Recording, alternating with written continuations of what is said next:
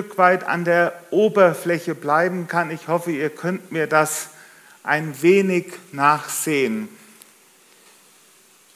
Wir waren das letzte Mal Epheser 2, da ging es um die Gnade. Denn aus Gnade seid ihr selig geworden und das nicht aus euch.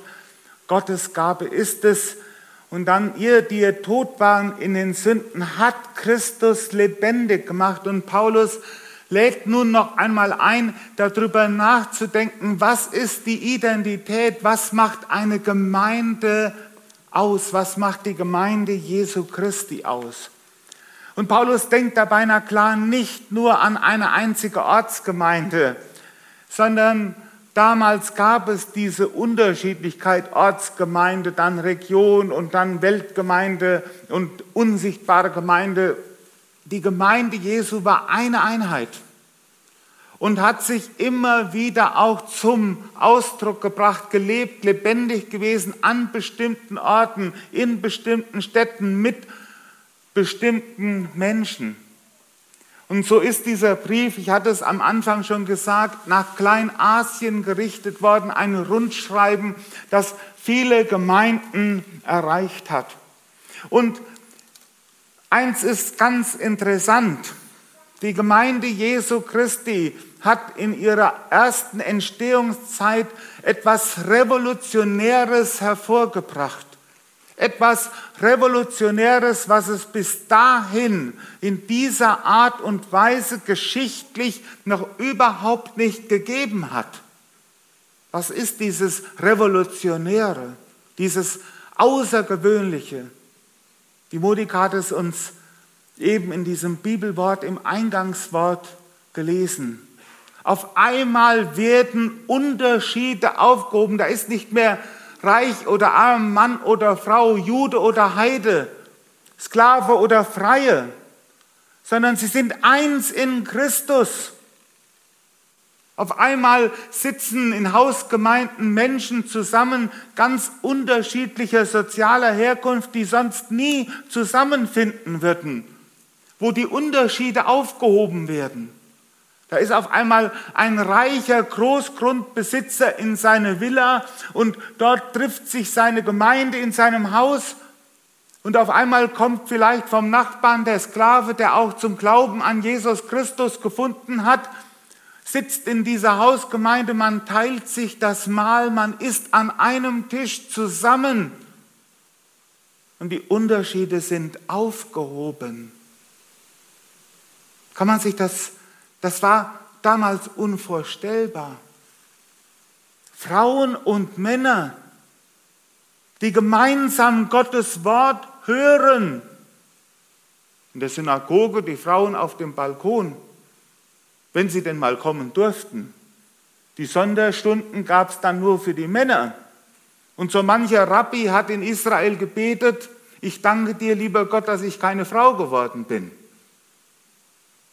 Und auf einmal kommen hier in der Gemeinde Menschen zusammen und in Christus sind sie eins. So einen Sprengstoff, so einen revolutionären Sprengstoff den kann man sich kaum erahnen.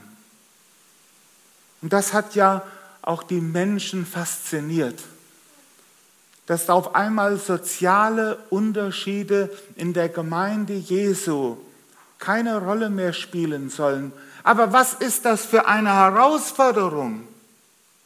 Was ist das für eine Herausforderung mit all diesen Unterschieden, die nun mal unter Menschen sind, mit all diesen Unterschiedlichkeiten, mit diesen unterschiedlichen Prägungen umgehen zu müssen, lernen zu müssen, einen guten Umgang miteinander pflegen zu können, der aus der Liebe entsteht. Wir hier sitzen heute Morgen und haben fast alle so ungefähr den gleichen kulturellen oder sozialen Status mehr oder weniger. Wir sprechen auch noch fast alle, denke ich mal, zu 99,9 Prozent Deutsch. Und die Steinbacher, die sind ja sowieso ein bisschen für sich hier hinten. Da gibt es ja gar nicht so viel Unterschied. Gut, dass da nochmal Leute aus dem Taunus kommen, ne, um das Ganze ein bisschen aufmischen. Aber damals in den Gemeinden auf einmal sollen Juden mit ihrer reichen religiösen, kulturellen Herkunft, sie sollen auf einmal mit Heiden, die einen ganz, ganz anderen Lebensstil geführt haben, eine Gemeinde bilden. Und da ist es wichtig, dass man nicht nur ein paar gute Ratschläge gibt, wie das denn gelingen kann, sondern dass man die, den Grund weiß. Paulus sagt, erinnert euch daran.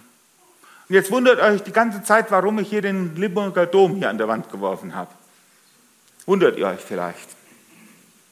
Nun, ich habe vor einigen Jahren, ab und zu fahren wir nach Oberndorf zur Klostermühle mit den BU-Kindern und da ist ja in Limburg in der Nähe und dann machen wir auch immer einen Stadtbummel und ich habe sogar den Kindern mal eine Domführung zugemutet, dass wir uns den Limburger Dom mal anschauen, dass wir uns da mal ein bisschen mit diesem Gebäude beschäftigen.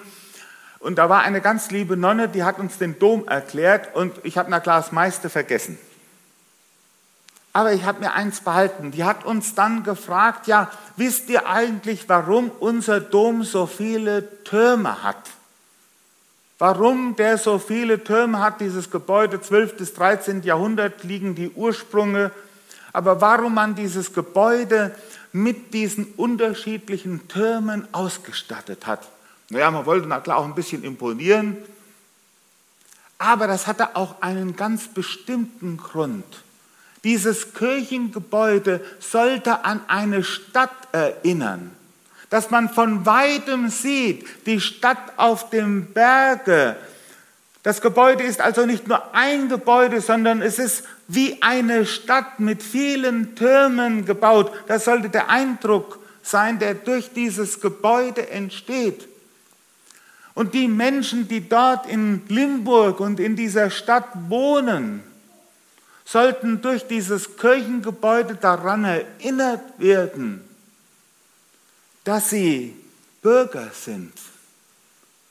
Bürger sind einer Stadt, die nicht mit Händen gebaut ist.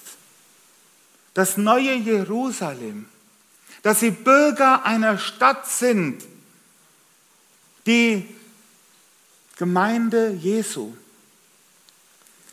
Und Paulus sagt hier diesen wunderbaren, bekannten Vers. Ich kann den immer nur aus Luther, wir können mal zum Bibeltext umschalten. Ähm, diesen bekannten Vers, ich kann ihn nur in Luther auswendig. So seid ihr nun nicht mehr Gäste und Fremdlinge, sondern Mitbürger der Heiligen und Gottes Hausgenossen. So seid ihr nun nicht mehr Gäste und Fremdlinge, sondern Mitbürger der Heiligen und Gottes Hausgenossen. In der Bundesrepublik Deutschland, wer hier in diesem Land von deutschen Eltern geboren wird, ist Deutscher. Und dann bekommst du das deutsche Bürgerrecht. Hast du dir vielleicht jemals darüber Gedanken gemacht, was das für ein kostbares Privileg ist? Was dein Bürgerrecht bedeutet auf der ganz normalen säkularen Ebene eines freiheitlichen Rechtsstaates Bürger in so einem Staat zu sein. Welche Rechte du hast, hier in diesem Land Bürger sein zu dürfen. Du musst dich nur mal in, ins Ausland begeben, musst nur mal woanders hinzufahren. Ich war mal vor einigen Jahren in Namibia und in Namibia wurden wir als kleines Missionsteam in die Kalahari-Wüste gefahren, hinten in die Wüste, weit ab von jeder Zivilisation. Und da war ein riesen Flüchtlingscamp mit Leuten, die in Angola, die aus Angola kamen und die im Bürgerkrieg von Angola zwischen die Fronten geraten waren. Die waren mehrere Jahre in diesem Camp in der Wüste. Ab und zu kam mal ein Lastwagen mit Wasser, mal einer mit ein paar Maissäcke oder Reissäcke. Und die Leute hingen in der Wüste fest, durften nirgendwo hin, staatenlos. Kein Bleiberecht, keine Rechte, nichts. Wir sollten denen eine Andacht halten. Ich wusste gar nicht, was ich sagen wollte, konnte. Nach dem Nachmittag, nachdem wir bei den Leuten gewesen sind, sind wir wieder schön im Auto nach Windhoek gefahren, sind in unser Hotel, haben abends noch einen Hamburger gegessen und sind mit einem wunderbaren Flugzeug dann ein paar Tage später wohlbehütet nach Deutschland geflogen. Könnte das jetzt weiter ausweiten. Ich will euch nur mal anregen zu denken, was bedeutet Bürgerrecht? Und in der damaligen Kultur war es so, Bürgerrecht einer Stadt zu sein, war etwas Kostbares, das römische Bürgerrecht zu haben, obwohl Rom ja jetzt noch nicht mal so ein toller freiheitlicher Staat ist wie die Bundesrepublik Deutschland. Aber allein das römische Bürgerrecht, Paulus hat darauf sich bezogen, was das für ein Anspruch gewesen ist, Rechte zu haben, Rechte zu haben, dass man mit dir nicht einfach willfährig umgehen kann, dass du einen Schutz hinter dir hast, dass jemand sich für dich verantwortlich weiß, dass du eine Zugehörigkeit hast, dass du weißt, wo du hingehörst, dass man für dich eintritt, dass es eine Stimme gibt, die eine Macht hat, die für dich die Stimme erhebt, die für dich spricht, wenn du in Not gerätst. Und das Paulus erinnert daran, so seid ihr nun nicht mehr Gäste und Fremdlinge, nicht nur einen Gast- oder Fremdlingsstatus, wir kennen eine iranische Familie, die haben demnächst ihre Anhörung wegen im Asylverfahren vor Gericht. Die wollen noch nicht mal ein Bürgerrecht, die wären froh, wenn sie hier bleiben dürften erstmal. Und die wissen nicht, ob sie es können als Christen oder ob sie wieder zurück in den Iran müssen. Als Christen. Und wir haben ja nicht nur hier ein irdisches Bürgerrecht, sondern durch den Glauben an Jesus Christus, und der Glaube ist Geschenk, nichts, worauf, manche wollen sich ja auf dem deutschen Pass was einbilden. Hast du irgendwas dafür getan? Irgendwas dafür getan? Nichts. Glück gehabt.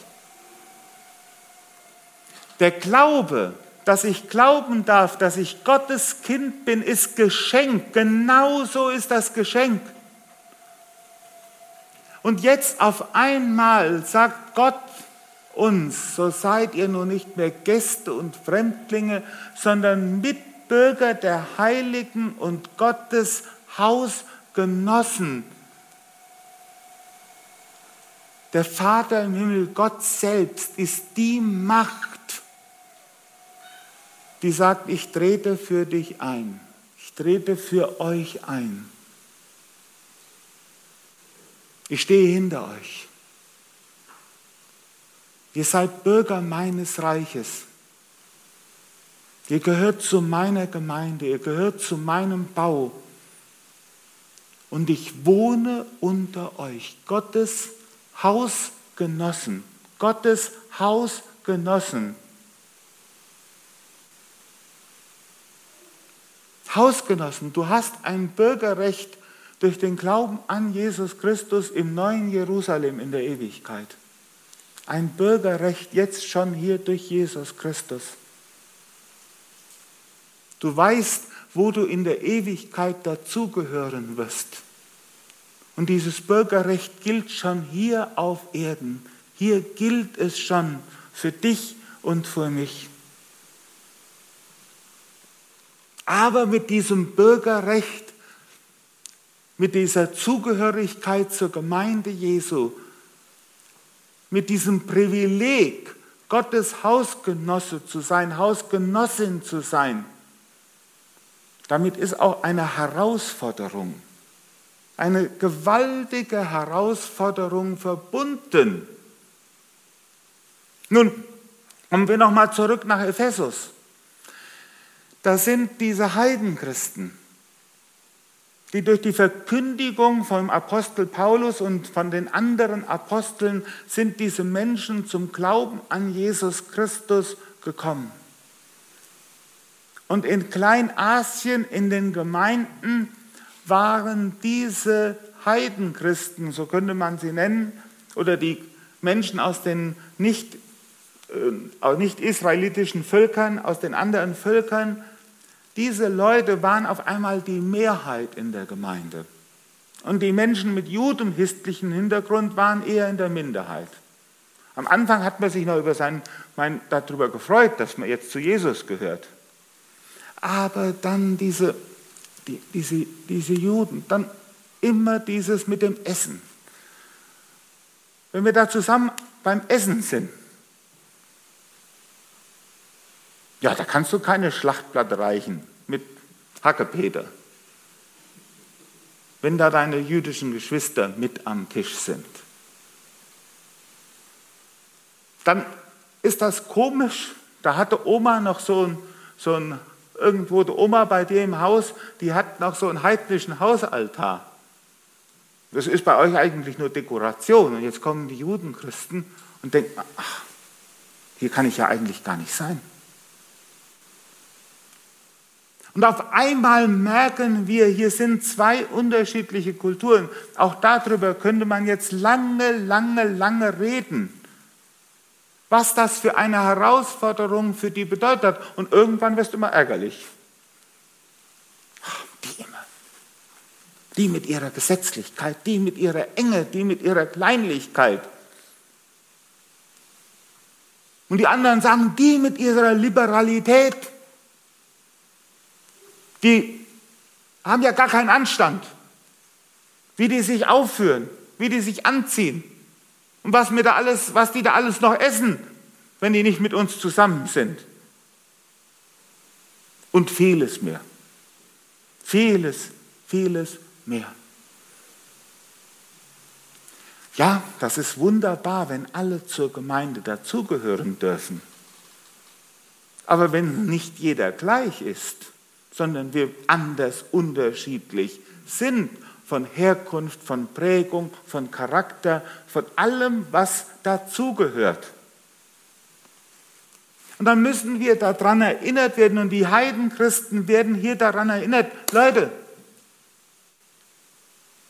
der Glaube kommt zwar aus der Predigt, aber das Heil kommt von den Juden. Jesus Christus ist selbst Jude gewesen.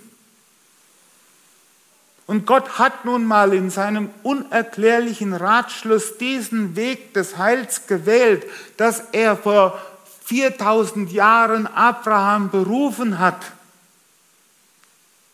Erst aus Ur, dann aus Naharan und ihm dieses gelobte Land Kanaan versprochen hat, diesen Heiden aus Chaldea. Und mit diesem Mann beginnt die Geschichte des Volkes Gottes, die Heilsgeschichte, die Verheißungen Gottes an sein Volk. Und dann können wir jetzt die ganze Heilsgeschichte durchgehen, das müsste man in der Auslegung vielleicht sogar machen. Und dann auf einmal kommt es dazu, dass David ein ewiges Königreich versprochen bekommt. Abraham, in dir sollen gesegnet werden alle Geschlechter auf, See, auf Erden. Das Interessante ist bei Gott immer, er wählt einen Menschen aus. Und über diesen einen Menschen entwickelt sich eine Universalität. Das bleibt nicht nur bei dem einen, bei diesem Exklusiven. Und die Juden haben na klar auch ihre Exklusivität, ihre Auserwähltsein gefeiert. Und wussten genau, wer dazugehört und wer nicht dazugehört. Der arme Jona, als der lernen musste, dass die sich in Ninive bekehren, ach du, ach du, da ist er bald verzweifelt, der Mann. Und jetzt auf einmal kristallisiert sich, dass Gott in Jesus Christus Mensch wird, Jude wird. Jude wird. Begriff, das Wort Jude ist auch nochmal etwas, wo man lange drüber reden kann. Und auf einmal wird Jesus Jude. Und alle, die am Anfang zur Gemeinde gehörten, waren Juden. Und dann dürfen andere Menschen aus anderen Völkern dazukommen und dürfen, Paulus gebraucht das Gebild, dass sie eingefropft werden, eingefropft werden.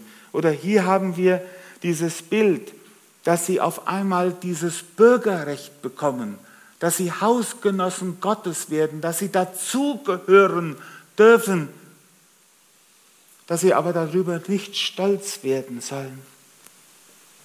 Das ist nämlich, nämlich der, das andere, wenn ich nicht zum Reich Gottes, nicht das Bürgerrecht des Himmels habe, dann bin ich ohne Gott in dieser Welt. Ohne Gott in dieser Welt.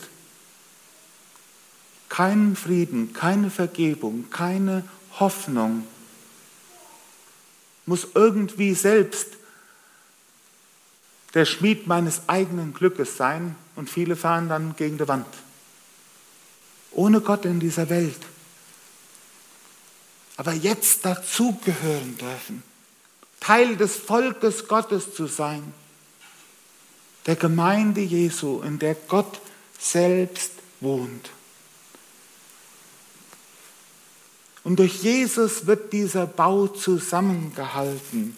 Und so wächst er zu einem heiligen Tempel empor, der dem Herrn gehört. Weil ihr zum Herrn gehört, werdet ihr auch als Bausteine in diesen Tempel eingeführt. Gott wohnt darin durch den Heiligen Geist. Ihr Lieben, heute Morgen sitzen wir hier in diesem wunderschönen Gemeindehaus. Aber das Allerwichtigste ist nicht, dass wir so tolle Leute sind und dass wir heute Morgen uns selbst haben.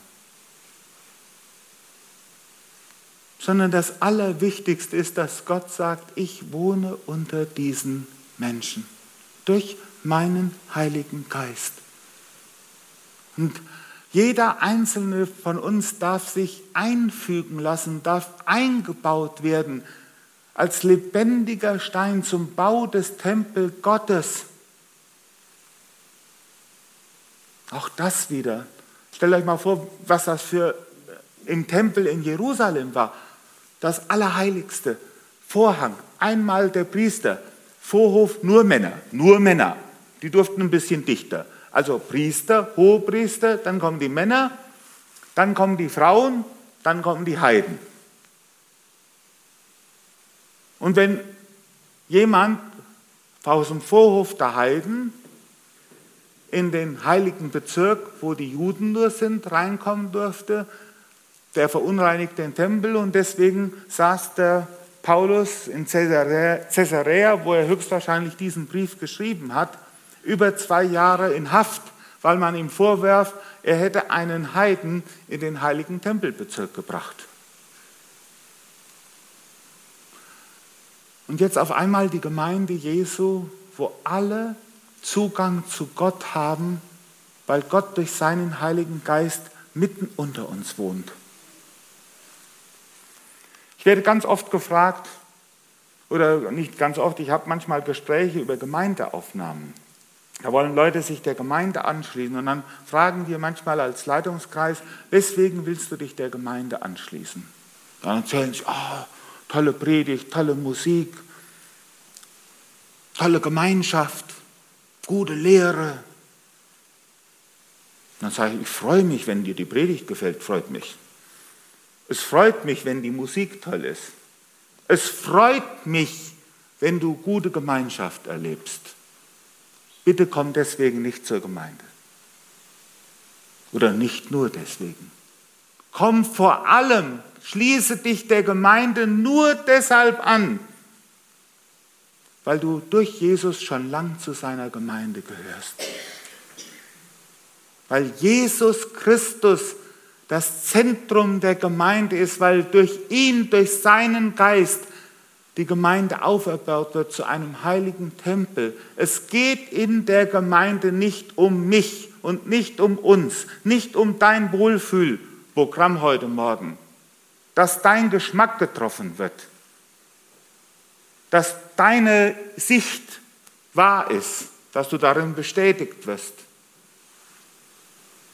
Es geht vor allem um Gott, der in Jesus Christus und durch seinen Geist hier mitten unter uns ist.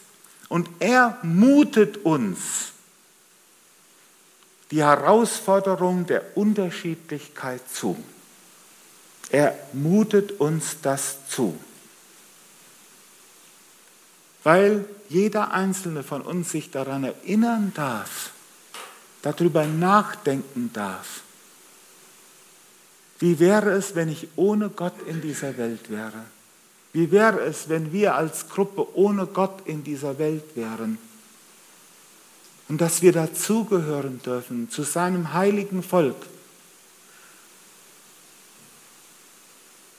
Das ist die Herausforderung. Und wenn wir begreifen, welcher Schatz in diesem Bürgerrecht, in dieser Zugehörigkeit liegt, und wenn wir begreifen, was das für uns bedeutet, dass Gott selbst sagt, der Gott, der Himmel und Erde geschaffen hat, der das ganze Weltall in die Existenz gerufen hat, für den es nur Ewigkeit gibt, weil er die Zeit schafft, der vor Grundlegung der Welt an uns gedacht hat, Epheser 1,3, äh, Epheser 1, vor Grundlegung der Welt hat Gott uns auserwählt. Und dieser Gott, es ist unbegreifbar, sagt, ich will unter meinen Menschen wohnen. Ich will bei ihnen zu Hause sein. Sie sollen meine Hausgenossen sein. Ich, ich, je mehr ich über Gott nachdenke und über diese, diesen Zusammenhang, desto mehr pustet mir das manchmal den Boden unter den Füßen weg. Und deswegen gönne ich doch jedem anderen in der Gemeinde das Gleiche. Und deswegen möchte ich es lernen, die Unterschiede, die unterschiedlichen Denkweisen anzunehmen, auszuhalten. Gott will nicht uns gleichschalten. Und hinterher im zweiten Teil des Briefes geht es genau darum, wie wir diese Einheit dann praktisch werden lassen, wie wir es leben lassen können, dass wir damit als Christen in dieser Welt erkannt werden. Ich komme zum Ende. Es ist einfach faszinierend, wissen zu dürfen, ja, das ist das Schönste, was es gibt, dass Gott uns eine Heimat bei sich schenkt. Und das dürfen wir heute Morgen auch wieder in diesem Mahl feiern. Wir dürfen feiern, dass wir zu Jesus zu seiner Gemeinde, zu seinem Bau dazugehören. Die Bilder gehen ja immer ineinander über. Feiern und uns darüber freuen. Und freuen darüber, dass auch der, der dich so wunderlich, so komisch und so schwierig finde, dass der auch dazu gehört. Auch sich darüber zu freuen. Möge Gott das in seiner Gnade jedem von uns schenken und uns allen. Und wir stehen auf und beten. Ach Herr Jesus Christus, wir danken dir für deine Liebe zu uns. Du wolltest nicht alleine bleiben, du bist auf das Du ausgerichtet. Du suchst die Gemeinschaft mit uns und du hast diesen langen Heilsweg eingeschlagen für uns damit du bei uns in unseren Herzen ankommst durch deinen Geist, dass du unter uns wohnst. Und Herr Jesus, präge unser Miteinander von diesem Erkennen, von dieser Wahrheit, dass wir zu dir gehören dürfen bei allen Unterschieden, die es in der Gemeinde Jesu gibt. Und hilf uns, die Einheit zu schätzen, die du durch deinen Geist schätzen willst, schenken willst, dass wir nicht immer uns nur über unsere Unterschiede definieren, sondern über das, was uns zusammenbringt, nämlich du allein, deine Liebe zu uns, deine Gnade und dass du uns deine Gegenwart durch deinen guten Geist schenkst. Dafür sei dir Lob, Ehre und Dank. Amen.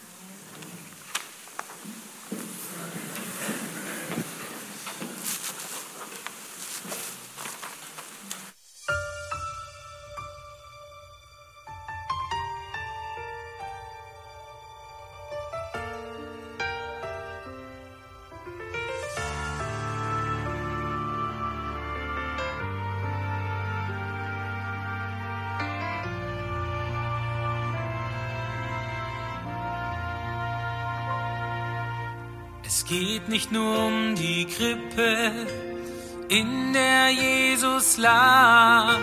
Es geht auch nicht um die Engel, die sangen in der Nacht. Es geht auch nicht um die Hirten und den hell Stern. Es geht nicht um die Weisen, die kamen aus der Ferne. Es geht um das Kreuz und um meine Schuld. Ja, es geht um Jesus, der vom Himmel kam und uns neues Leben gab. Es geht um den Tag,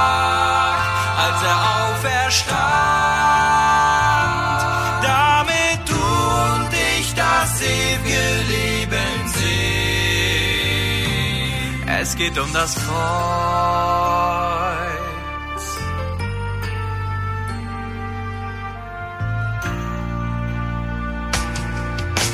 Es geht nicht um all das Gute, das ich je getan. Es geht nicht um die Schätze und Trophäen, die ich gewann. Es geht nicht um Gerechtigkeit, die ich darin fand.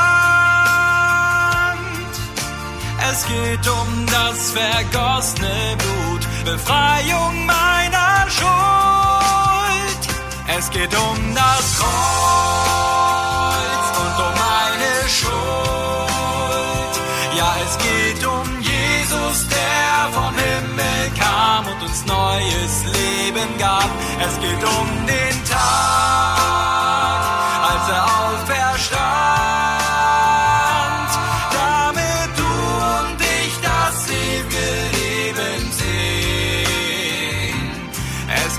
das Kreuz. Der Beginn dieser Geschichte ist bedeutend für die Welt. Doch das Ende rettet dich und mich, bald werden wir ihn sehen.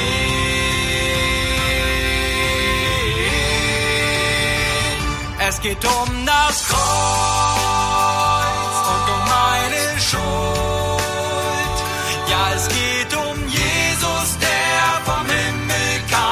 uns neues Leben gab. Es ist Gottes Sohn auf Golgatha. Jeder Tropfen Blut, der von ihm floss, der floss für dich und mich. Es geht um den Tag, als er auferstand.